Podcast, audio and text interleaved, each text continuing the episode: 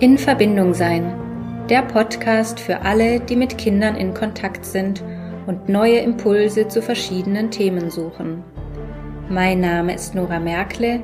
Ich bin Eltern- und Familienberaterin, Erzieherin und Mama von zwei Kindern.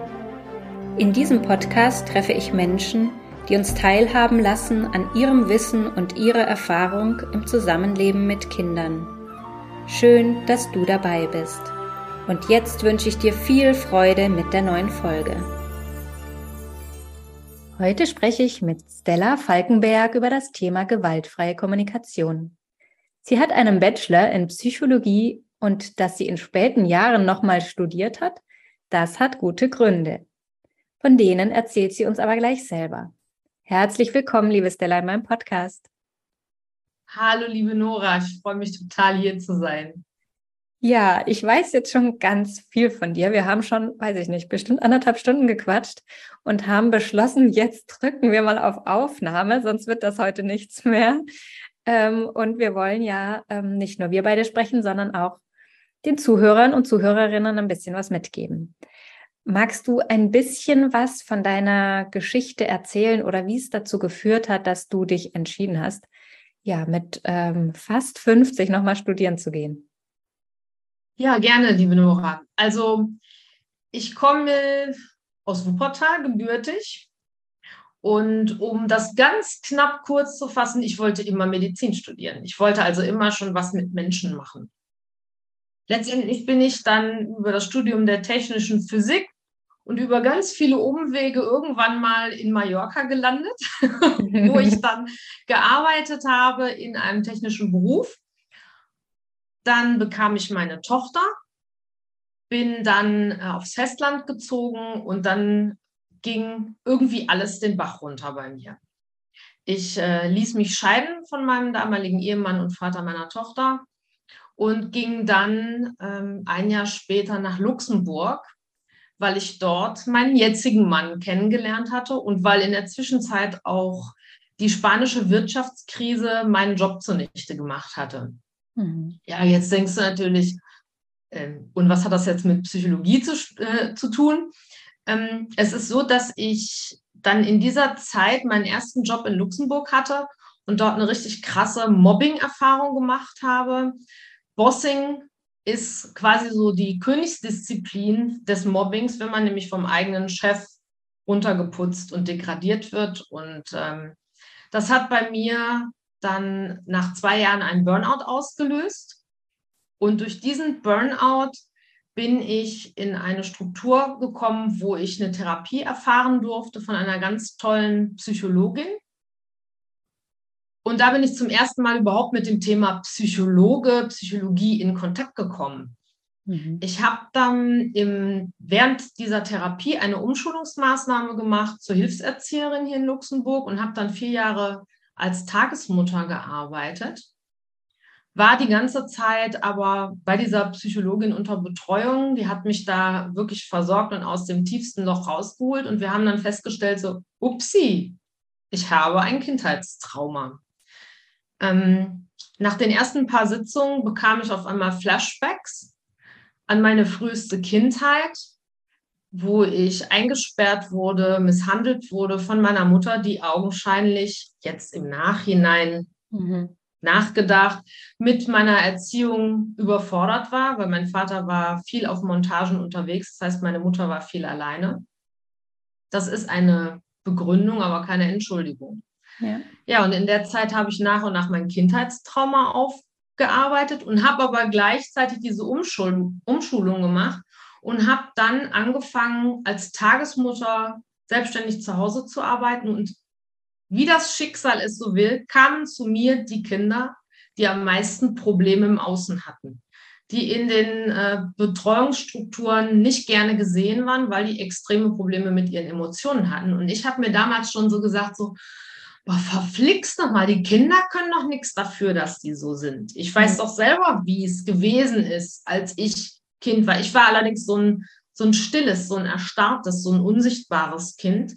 Und es gibt aber auch Kinder, die halt ja, das nach außen tragen, ja. wenn es ihnen nicht gut geht, die wütend werden, die ihre Emotionen halt nicht gedeckelt bekommen, mhm. weil halt von außen die Koregulation fehlt. Ja. Und dann habe ich mir überlegt, Herrgott nochmal, was kannst du denn für die Kinder tun? Und im Zuge dieser Tätigkeit musste ich Fortbildungen machen und habe mich halt immer mehr in dieses Thema schwer erziehbare Kinder, Emotionsregulationsstörungen, ähm, Aufmerksamkeitsdefizit, Hyperaktivitätssyndrom mhm. eingelesen und so weiter und so fort. Habe mich also immer weitergebildet und das Thema wurde irgendwie immer größer und immer spannender. Ja, und dann hat der luxemburgische Staat irgendwann gemeint, ach, wir machen jetzt mal eine Gesetzesänderung und nehmen den Tageseltern ihre Einkommensgrundlage weg und geben den Eltern die Möglichkeit, ihre Kinder gratis in Betreuung zu geben für 20 Stunden pro Monat in staatlichen Betreuungseinrichtungen. Und dann macht es plötzlich so plupp, plupp, plupp, plupp, plupp. Und meine Klienten waren irgendwie alle futsch. Hier in meiner näheren Umgebung machten drei Betreuungsstrukturen auf mit je 150 Plätzen. Da kannst du dir ja vorstellen, was mhm. aus meinem Job wurde. Eine absolute Nullnummer. Ja, und dann habe ich mit meinem Mann darüber gesprochen, wie sieht es denn aus? Was machen wir denn jetzt? Ich verdiene kein Geld mehr.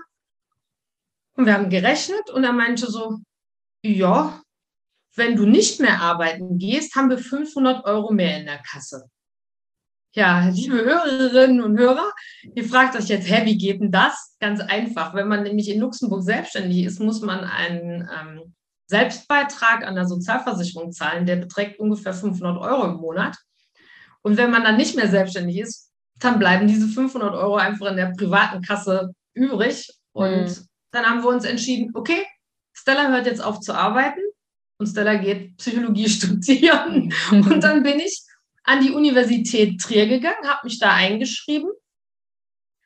Ja, und habe dann in dreieinhalb Jahren mein Bachelorstudium mit 2,2 abgeschlossen zu meinem 50. Geburtstag. Ich fand, das war ein sehr schönes und passendes Geburtstagsgeschenk. Ja. ja, und jetzt bin ich da und bin als zertifizierte psychologische Beraterin tätig, mache zurzeit noch die Ausbildung zur Traumafachberaterin fertig, habe schon das Zusatzmodul Traumapädagogik in der Tasche und Ende des Jahres gebe ich dann meine Abschlussarbeit ab. Und dann ist das alles in trockenen Tüchern, wie man so schön sagt.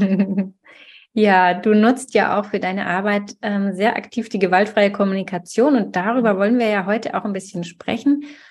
Und es ist äh, für mich so ein besonderes Herzensthema irgendwie, weil es vor vielen Jahren ähm, so mein Game Changer war oder mein, ja, meine Veränderung irgendwie auch so herbeigeführt hat, ähm, weil ich ja auch ganz klassisch gelernt habe äh, als Erzieherin und schon noch sehr so auf Konditionierungen und Bestrafungen oder halt Belohnungssysteme und sowas äh, ausgerichtet war. Ähm, und ich mir das damals so gar nicht vorstellen konnte, dass das irgendwie anders ging, gehen könnte. Und da war für mich die mhm. gewaltfreie Kommunikation irgendwie der Schlüssel. Und deswegen ist es auch so, so ein Herzensthema von mir geworden. Es ist nicht so, dass ich jetzt ausschließlich damit arbeite. Ich beziehe es einfach extrem viel in meine Arbeit mit ein. Ähm, genau, ja, wie du eigentlich letztendlich auch. Und deswegen freue ich mich riesig, dass wir heute so ein bisschen drüber sprechen können. Hm, ich mag es auch gar nicht zu sehr ähm, ins Detail irgendwie als Methode vorstellen. Aus meiner persönlichen Sicht, ähm, ja, es ist vor allem eine Haltung. Menschen gegenüber, ja, egal welchen, ob großen oder kleinen. Und deswegen möchte ich es auch als das äh, ein bisschen vorstellen. Magst du äh, dazu erzählen, wie das, ähm, ja, wie du die gewaltfreie Kommunikation für dich einsetzt? Ja, es ist total spannend, weil ich ja noch gar nicht so super lange mich mit gewaltfreier Kommunikation beschäftige. Allerdings habe ich ein ähnliches Modell bereits im Studium kennengelernt und auch schon in der Ausbildung äh, zur Hilfserzieherin damals und als ich als Tagesmutter gearbeitet habe. Und zwar ist es das vier Ohren, vier Schnäbel-Modell von Schulz von Thun. Hm. Da gibt es auch vier Ebenen. Und ähm, da will ich jetzt gerade noch nicht drauf eingehen. Ich würde gerne noch erklären, wie ich dann überhaupt an diese gewaltfreie Kommunikation gekommen bin. Eigentlich war das bei mir auch viel zu spät. Ich hätte dieses Buch gerne zehn Jahre früher gehabt, nämlich zu dem Zeitpunkt, als ähm, mein Mann das alleinige Sorge- und Aufenthaltsbestimmungsrecht für seine Tochter eingeklagt hat, also meine Bonustochter, die von ihrer Mutter psychisch so krass unter Druck gesetzt wurde, dass die nur noch mit Aggression reagiert hat und auch immer noch reagiert. Die ist jetzt 17. Wir haben jetzt endlich für sie einen Therapieplatz gefunden, wo sie an diesen Emotionsregulationsstörungen arbeiten kann. Aber ich habe natürlich auch, weil das alles ja mit meiner Vergangenheit auch zusammenhing, zu Beginn auch selbst viele Fehler gemacht. Ich habe ja auch meine eigene Tochter nach diesem typischen alten Belohnungsbestrafungssystem auch mhm. erzogen. Ähm, das Einzige, wo ich sagen muss, was ich nie gemacht habe, ist prügeln. Mhm. Weil da hatte ich dieses Damoklesschwert über mir, weil ich genau weiß, wie bescheiden man sich als Kind fühlt, wenn von oben der Knüppel auf einen runtersaust und was das mit dem Selbstwert macht. Und ich habe mir gesagt, ich will nie, nie in meinem ganzen Leben so werden, wie meine Mutter gewesen ist. Sei es wie es sei, dass sie irgendwas selber in ihrem Traumarucksack hatte. Und das hatte sie bestimmt, weil sie ist auch aus äh, einer Erziehung gekommen, wo viel geprügelt wurde, wo auch nicht viel geredet wurde, wo das Kind zu parieren hatte. Sonst gab es eins aufs Maul. Genau. Ja, und, da ähm, ist die gewaltfreie Kommunikation ja eigentlich ein wunderbares Tool, ähm, genau. aus dieser Spirale irgendwie auch rauszukommen. Ja, ne? genau. Ja. Und das, das habe ich halt gemacht, indem ich mich halt auch mit diesem Vier-Ohren-Modell dann auseinandergesetzt habe, wo es ja darum geht, um eine Sachebene, also dass in einer Nachricht, die man so hört, einfach erstmal nur eine Information drin ist. Das ist im Grunde genommen parallel zur gewaltfreien Kommunikation die Ebene der Beobachtung. Dann gibt es die Selbstoffenbarung, also was sage ich mit dem, was ich sage, über mich selber aus. Das sind dann quasi die Gefühle in der gewaltfreien Kommunikation. Dann gibt es diese Beziehungsebene, also was, was sagt derjenige über mich aus? Also wie stehen zwei Personen zueinander? Das sind so quasi auch die Bedürfnisse, die man so hat. Und halt diese Appellebene, also die Bitte in der gewaltfreien Kommunikation, was will die Person eigentlich von mir? Und das habe ich früher überhaupt nicht kapiert. Mhm. Und deswegen sage ich auch, diese Kombination von diesen beiden Tools, gewaltfreie, gewaltfreie mhm. Kommunikation und vier Ohren, vier Schnäbelmodell, das hilft unwahrscheinlich, um sich erstmal darüber klar zu werden, was höre ich denn da eigentlich? Aber man muss auch wirklich in sich selber erstmal abtauchen und gucken, was wird in mir durch eine Aussage überhaupt angetriggert. Weil oftmals sind ja Mamas und auch Papas überfordert mit dem, wie Kinder sich verhalten, weil sie selber in sich etwas tragen aus ihrer eigenen Kindheit, was noch nicht gesehen und noch nicht bearbeitet wurde. Du hattest so einen wunderschönen Podcast mit Elena, weiß jetzt den Nachnamen nicht mehr, mhm. die auch über Trauma, Trauma und äh, transgenerationale Weitergabe mhm. gesprochen hat. Mhm.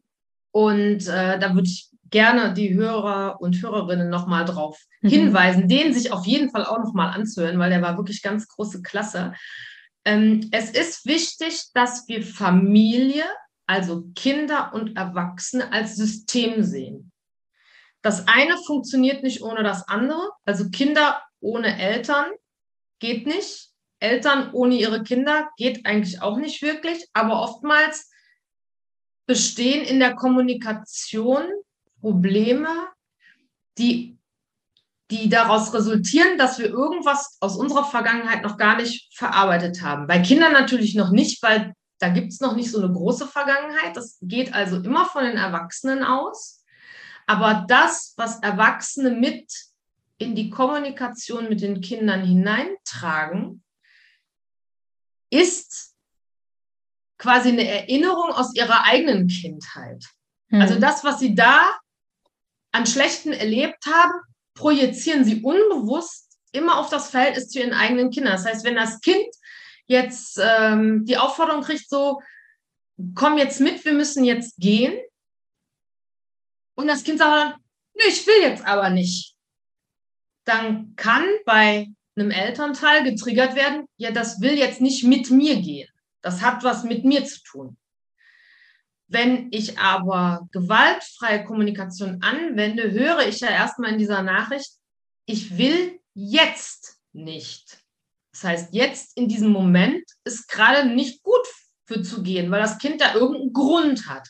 Dann muss ich mich auf die Ebene des Kindes hinabbegeben. Das darf man auch dann gerne tatsächlich körperlich tun, indem man sich hinkniet und auf Augenhöhe, wirklich so Auge in Auge mit dem Kind redet und dann sagt, okay, ich habe das jetzt gehört, was du gesagt hast. Du willst jetzt nicht gehen. Ähm, wann möchtest du denn gehen? Brauchst du noch fünf Minuten? Brauchst du noch zehn Minuten? Dann ist natürlich die Frage, kann das Kind mit Zeiten schon umgehen? Weiß das schon, was sind denn fünf Minuten? Was sind denn zehn Minuten? Oder sagt man lieber, wenn es ein kleineres Kind ist, du möchtest jetzt das Puzzle noch vielleicht zu Ende machen. Komm, wir machen das zusammen, dann geht es vielleicht etwas schneller und dann können wir aber gehen, weil wir haben noch einen anderen Termin.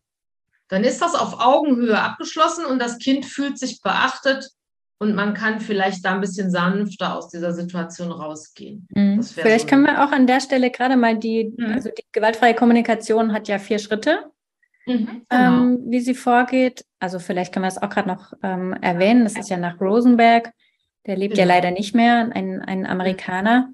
Ähm, der hat es ja entwickelt ähm, ja. oder vielleicht auch ein bisschen selber äh, herausgefunden ähm, anhand von seiner eigenen persönlichen Erfahrung und auch beruflichen Erfahrung. Mhm. Also die Bücher ähm, lohnen sich definitiv ähm, mal reinzuschauen.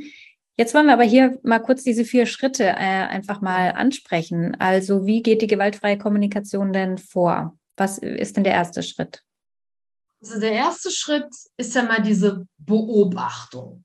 Genau. Genau zu schauen, also tatsächlich auch mit den Augen zu gucken, was macht denn das Kind oder was macht mein Gegenüber, weil das funktioniert mhm. ja in allen Altersklassen. Das ja. geht ja nicht nur bei kleinen Kindern, das geht bei Jugendlichen, das geht bei Erwachsenen, genau. das geht auch bei ganz alten Leuten. Also ich beobachte erstmal, was ist denn in der Aussage drin und was zeigt mir die Person auch mimisch und gestisch? Weil ja, und auch wirklich ja nur, was sehe ich denn wirklich? Also genau. ich bemerke häufig, dass ja relativ schnell Interpretationen mit dabei sind. Also genau. ich empfehle da ganz gerne die Kameraübung, ähm, mhm. weil die mhm. Kamera würde nicht bemerken, äh, nicht bewerten, sondern wirklich nur sehen. Ähm, das kann man auch ganz gut im Alltag mal üben, weiß ich nicht. Wenn man beispielsweise im Straßencafé sitzt oder in der Straßenbahn oder im Bus oder an der Bushaltestelle, mhm. ähm, einfach mal ähm, ja zu beobachten. Also was genau. man tatsächlich sieht. Ne? Also wenn wir dein Beispiel nehmen wollen mit dem mit dem Anziehen oder mit dem Kind, das noch nicht so weit ist, dann könnte man ja einfach sehen, weiß ich nicht, was das Kind tut beispielsweise mhm. oder mit was es gerade beschäftigt ist, ob es genau. sitzt, ob es steht, ob es spricht, ähm, ob es lächelt. Ähm, ja, alles, was wir tatsächlich faktisch sehen können. Also genau. völlig wertfrei. Ne? Das, ähm, das will ich auch nochmal betonen, dass das wirklich wichtig ist, dass wir es nicht mhm. interpretieren, sondern ausschließlich ja. beschreiben. Ja. Und was wäre denn dann der zweite Schritt? Wenn wir das gemacht haben. Der zweite Schritt sind dann die Gefühle. Die Gefühle tatsächlich selbst zu benennen, aber auch benennen zu lassen. Weil Gefühle sind ja zum einen das, was wir selber empfinden, aber das ist gar nicht so leicht, das zu beschreiben. Und äh, Gefühle zu beschreiben, wir, wir kennen das von Ekman. Es gibt äh, sieben Grundemotionen, ne? Angst, mhm. Wut, Trauer, Ekel, Überraschung. Nee, es waren nur sechs. Und nee, Freude. Ähm, Freude hat äh, Freude, genau, Freude, Ja. Und dann die siebte, die ist so in Klammern zu sehen. Das ist dann so diese Verachtung. Gibt es auch noch, wird aber gerne ausgeklammert, ja. weil das irgendwie schon wieder so mehr in die mhm. Richtung Emo, also Interpretation reingeht. Mhm. Wenn wir diese Gefühle bei uns selber finden, mhm. dann können wir gleichzeitig darauf schließen, das wäre zwar dann wieder eine Interpretation, aber das können wir ja für uns selber machen. Was löst das eigentlich bei uns aus? Wenn das Kind jetzt sagt, ich will jetzt nicht mitgehen, mhm. was für ein Gefühl habe ich dabei? Genau. Fühle ich mich abgelehnt, aber das ist ja kein Gefühl, sondern das ist eine ja. Interpretation eines Gefühls. Das heißt, was ist das Gefühl dahinter, sich abgelehnt zu fühlen? Es kann Trauer sein, es kann auch Wut sein und es kann auch Angst sein, Trauer, weil das Kind jetzt nicht das macht, was ich jetzt gerne haben möchte und mich das einfach traurig macht. Wütend kann ich auch werden, weil ich habe jetzt noch einen Termin, ich bin gestresst mhm. und jetzt komm gefälligst mit. Mhm. Oder halt auch die Angst, wieso will denn mein Kind jetzt nicht mit mir gehen? Was ist denn hier jetzt wichtiger mhm. als ich? Ja. Ne? Also das sind so die so Gefühlskomponenten, die da ganz wichtig sind. Genau. Und das kann man auch aber das Kind fragen.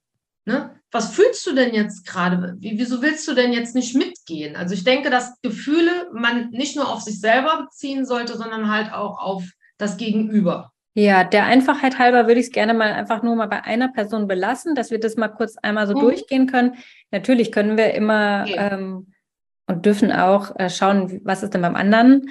Ähm, aber der Einfachheit halber machen wir es jetzt einfach mal so von der, von der Mutter aus, ja, wenn wir da ein Beispiel nehmen wollen. Ähm, genau, dann wären wir beim dritten Schritt. Jetzt haben wir die Gefühle und jetzt kommt an dritter jetzt Stelle die Bedürfnisse. Genau. genau. Also was ist dein Bedürfnis als Mutter, ähm, wenn du hier schon wartest und dein Kind kommt immer noch nicht mit? Ähm, was könnte dem zugrunde liegen? Ja, das Bedürfnis ist ja oftmals aus einem Mangel heraus. Also, ähm, dass man sich vielleicht von dem Kind nicht genug gesehen fühlt, dass man denkt, Herrgott nochmal, ich bin doch die Mutter, ich habe jetzt hier zu bestimmen, was mein Kind äh, zu tun hat. Mhm. Aber da darf auch jede Mama und auch jeder Papa mal bei sich selber schauen, ist das denn wirklich so? Haben Kinder keine Rechte? Also ähm, das Bedürfnis, ich habe jetzt einen Termin, ich muss jetzt gehen, mhm. liegt ja auch oftmals ähm, darin, dass ich mir selber einen Stress mache weil ich nicht mit genügend Zeit im Voraus gekommen bin. Und dann genau, kann ich aber dieses weiter. Bedürfnis auch ja. vermitteln an mein Kind. So nach dem Motto, du, ich habe mich heute ein bisschen verkalkuliert. Wir müssten jetzt aber tatsächlich gehen. Ja, so, ja das ist dann schon der nächste Schritt. Aber um nochmal kurz beim Bedürfnis äh, zu bleiben, es könnte ja theoretisch tatsächlich einfach nur das Bedürfnis sein, einfach pünktlich zu sein. Also jetzt mal ganz Ach, vereinfacht ja. zu sein, ne? Äh, das könnte ja auch einfach das sein. Es muss ja nicht immer die totale Ablehnung oder die totale, mh, mm, ja, weiß ich nicht sein. Weißt du, wie ich meine? Ja, ja klar, natürlich. Ja. Okay, da, da, da, da merkst du schon, da mhm. springt mhm. so mein Traumagedächtnis immer mit rein. Das ist ganz klar, weil, ich, weil ich einfach denke, dass es ganz viele Menschen gibt, die in ihrer Kindheit genau das erlebt haben. Ja, mit Sicherheit. Und die dann natürlich unbewusst durch so eine Situation auch getriggert werden. Ja. Ne? Und ähm, deswegen finde ich es auch wichtig, dass man schon da auch mal ein bisschen genauer hinguckt. Klar, ja. gibt es immer die, die, Menschen, die sagen, okay, ich bin halt ungern unpünktlich. Aber wieso ist denn das so? Wieso kann man denn genau. nicht mal fünf Minuten unpünktlich sein? Man kann ja auch sich selber mal ein bisschen lockerer sehen und sagen, ja, okay, dann ist mein Kind halt jetzt ein bisschen bummelig oder ich habe mich nicht gut, gut kalkuliert und ähm, dann komme ich halt mal fünf Minuten zu spät. Da stirbt ja auch keiner davon. Und das ist auch nie ein Drama, wenn man mal fünf Minuten zu spät ja. kommt, solange es halt nicht ja. regelmäßig und Ja, ich weiß, was du meinst. Ne? Sich dann ja? vielleicht auch mal die Zeit zu nehmen und zu schauen, wo genau. kommt denn das her? dass ich in solchen Situationen dann ähm, gestresst bin oder unruhig werde und genau. so weiter und so fort. Genau.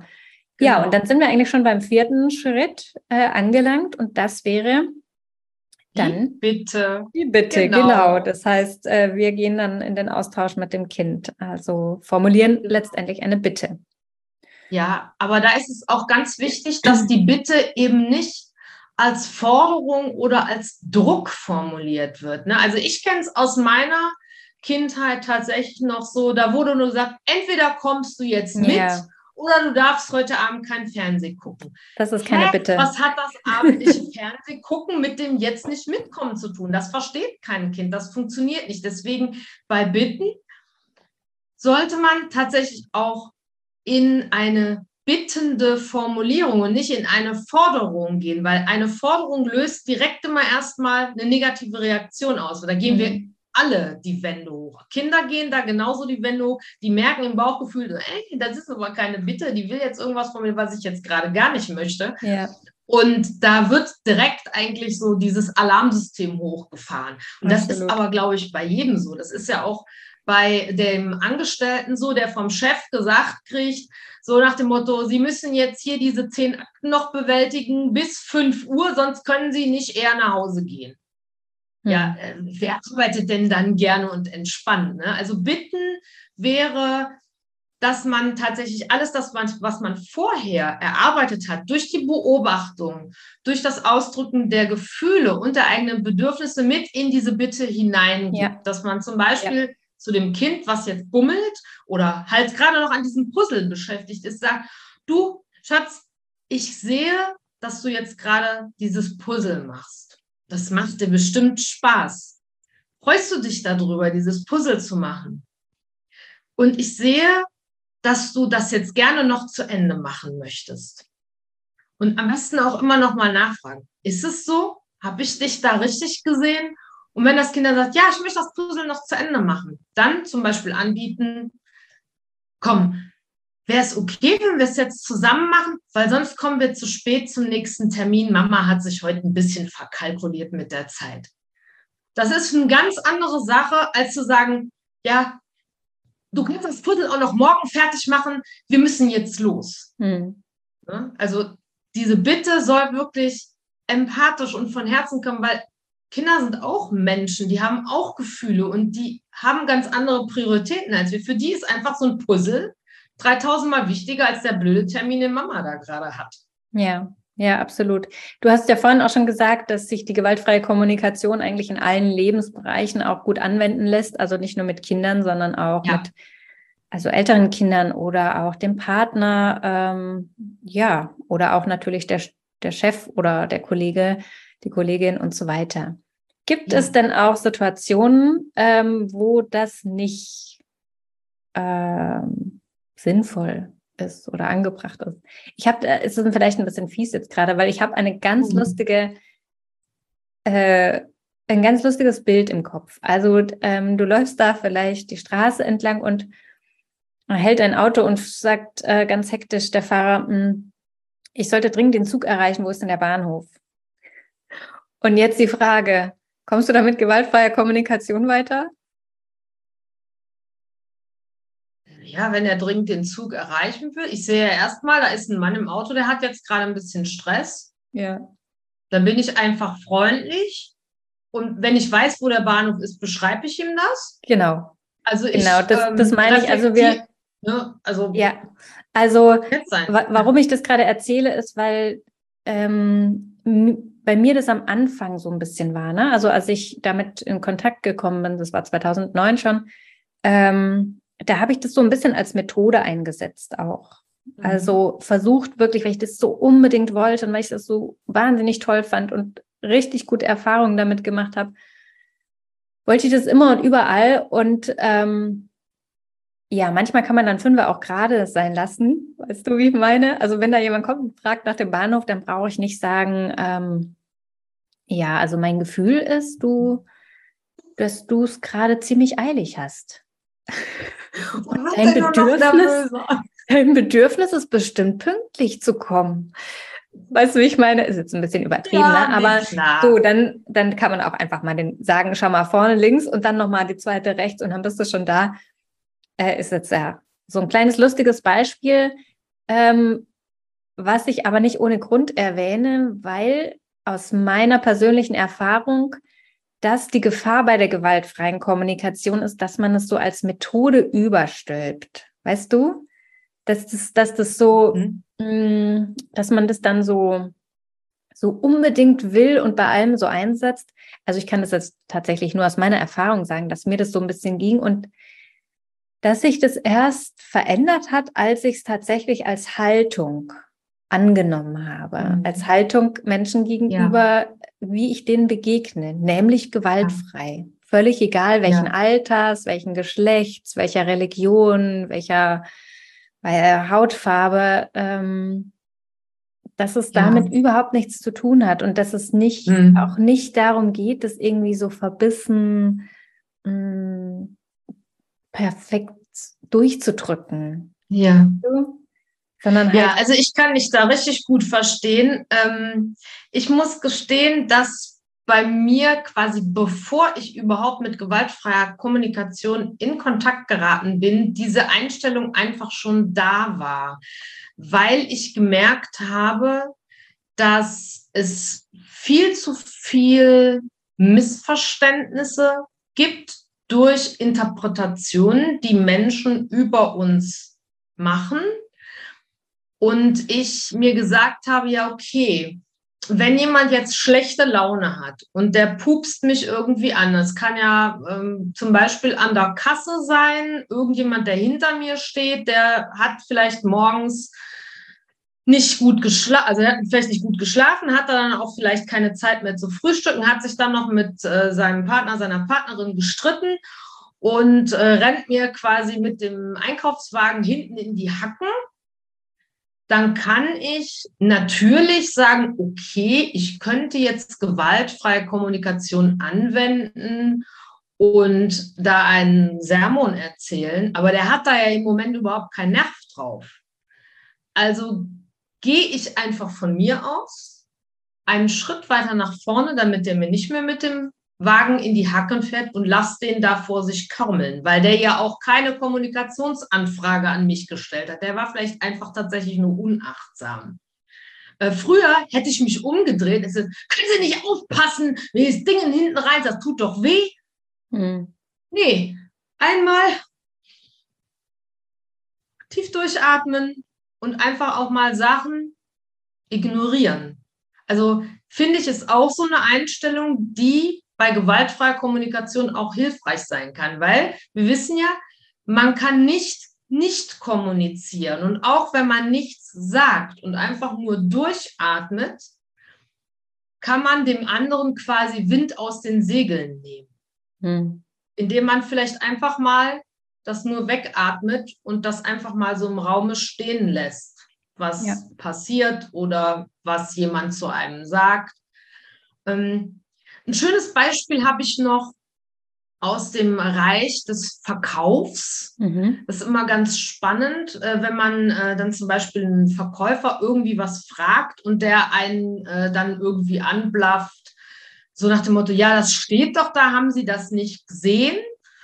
Und wo man dann tatsächlich gewaltfreie Kommunikation anwenden kann im Rahmen einer Konfliktbesänftigung, mhm. indem man dann einfach sagt, okay, entschuldigen Sie bitte, wenn ich Sie vielleicht auf dem falschen Fuß erwischt habe. Ich weiß nicht, was Ihnen heute passiert ist, aber ich habe es nicht gefunden. Aber ich danke Ihnen, dass Sie mich darauf aufmerksam gemacht haben, auch wenn Sie das etwas netter hätten sagen können. Dann reflektieren wir das, geben dem das zurück, sind aber nicht auf dieses Anblaffen eingegangen.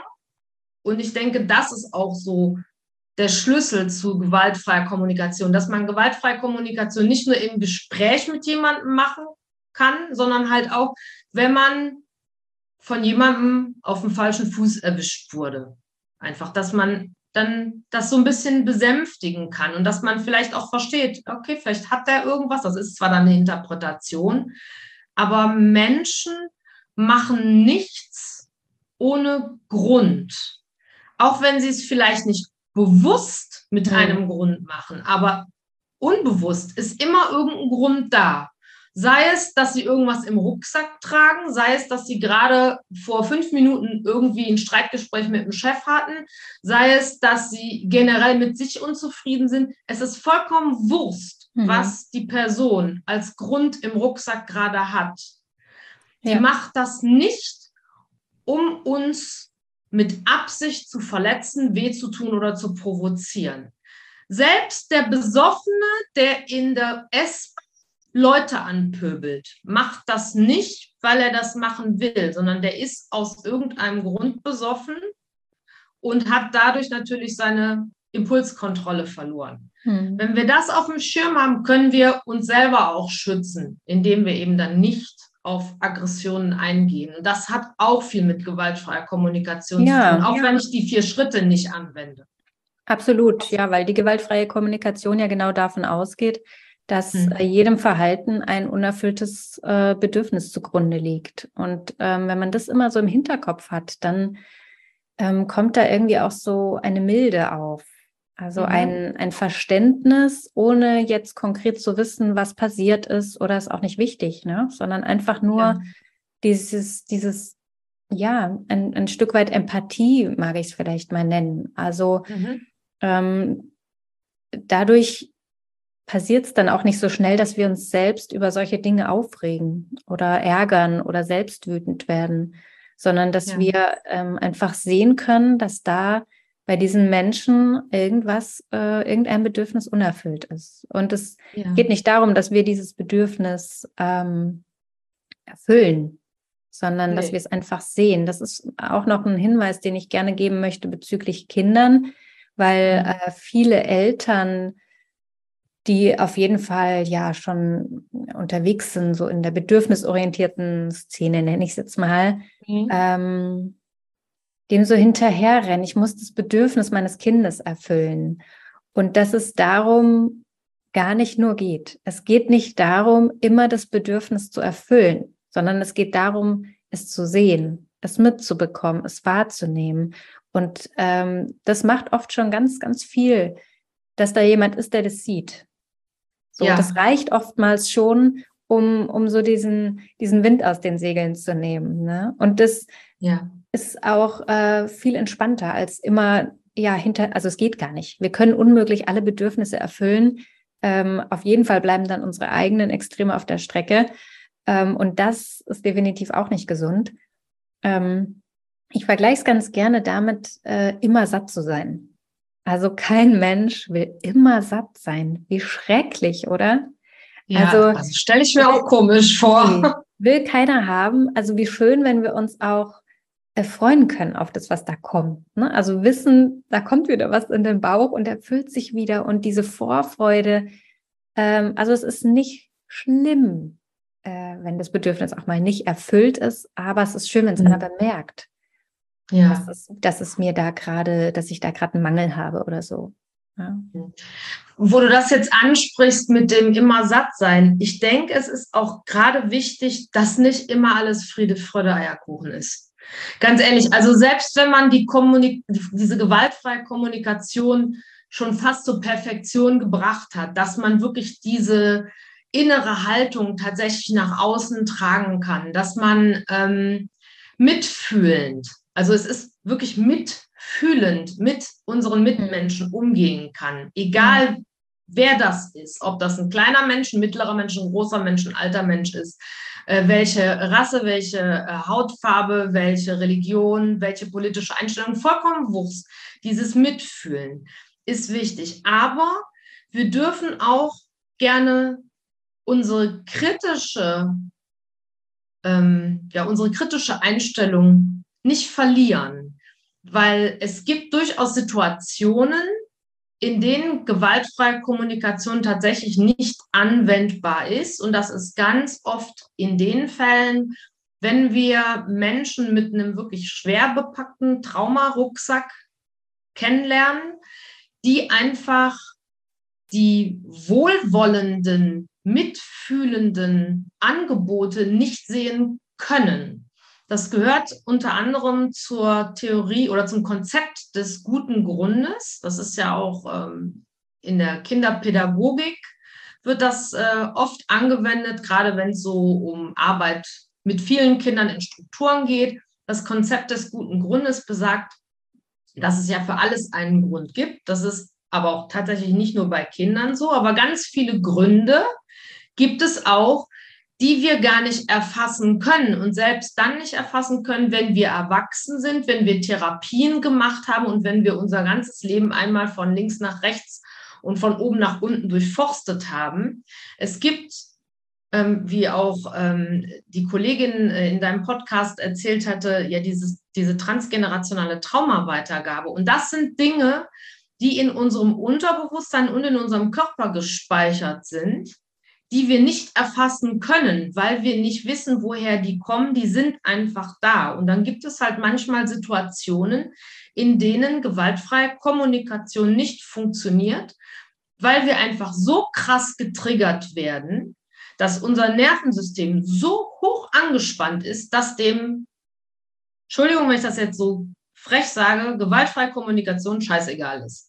Ja, ja. Dann ist das nur noch auf mhm. Notfallplan und dann mhm. wird durchgerauscht und dann kannst du das nicht mehr anwenden. Aber du kannst dich im Nachhinein, wenn du diese gewaltfreie Kommunikation schon verinnerlicht hast, dann in deiner Ruhephase, wenn du, wenn du wieder runtergefahren bist, wenn du wieder auf Normalstatus funktioniert, mhm. sag ich mal, dann kannst du dich damit selber befassen was hat mich getriggert und dann nochmal kramen. Warum hat mich das möglicherweise getriggert? Vielleicht ist da irgendwas in der Biografie, was ich noch nicht gesehen habe. Vielleicht ist da irgendeine Körpererinnerung, die jetzt gerade laut aufgeschrien hat, hallo, ich möchte gerne gesehen werden. Ja. Und dafür ist gewaltfreie Kommunikation halt auch ganz toll. Dann können wir nämlich mit uns selber kommunizieren, hm. wohlwollend.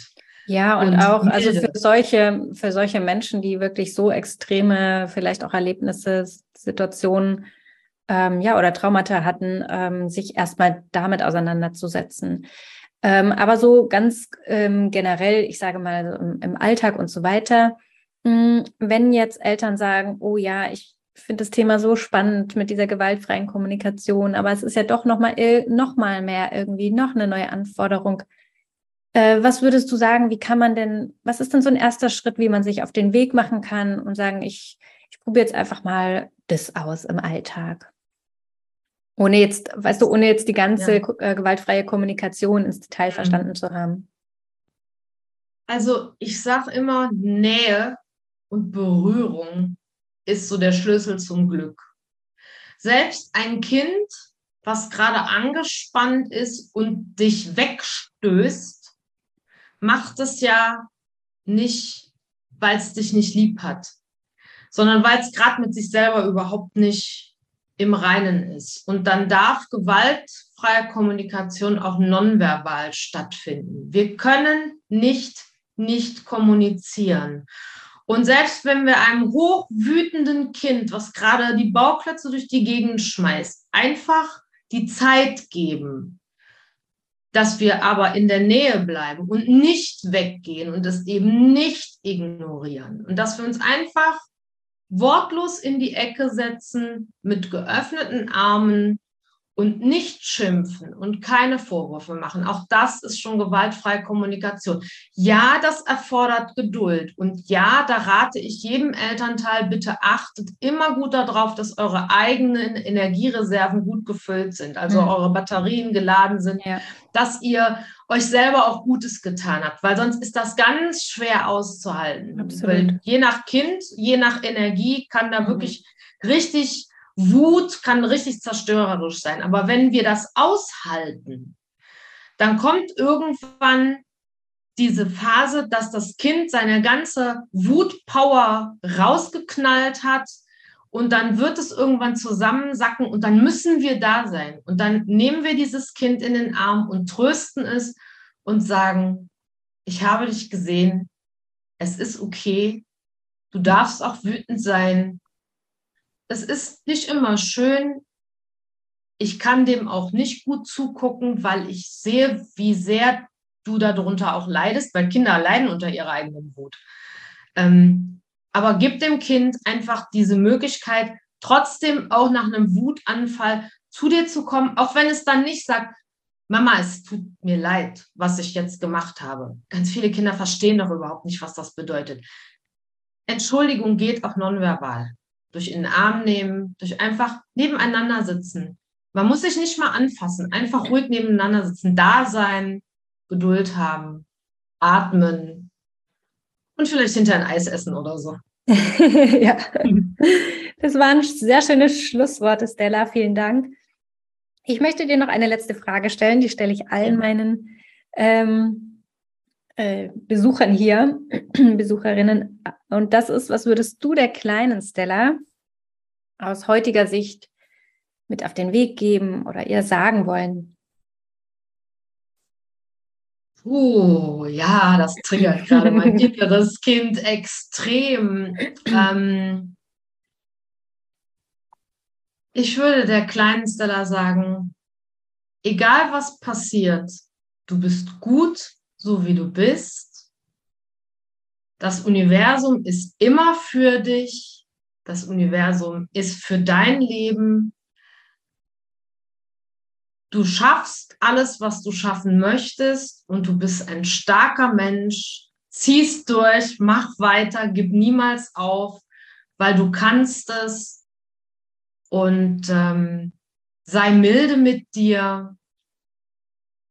Und ähm, ja, das ist so in, in, die, in die Richtung, sei nicht immer so perfektionistisch. du musst keine Leistung bringen, mhm. um geliebt zu werden, weil du bist ein wunderbarer Mensch und du darfst so sein, wie du bist, auch wenn du mal nichts leistest.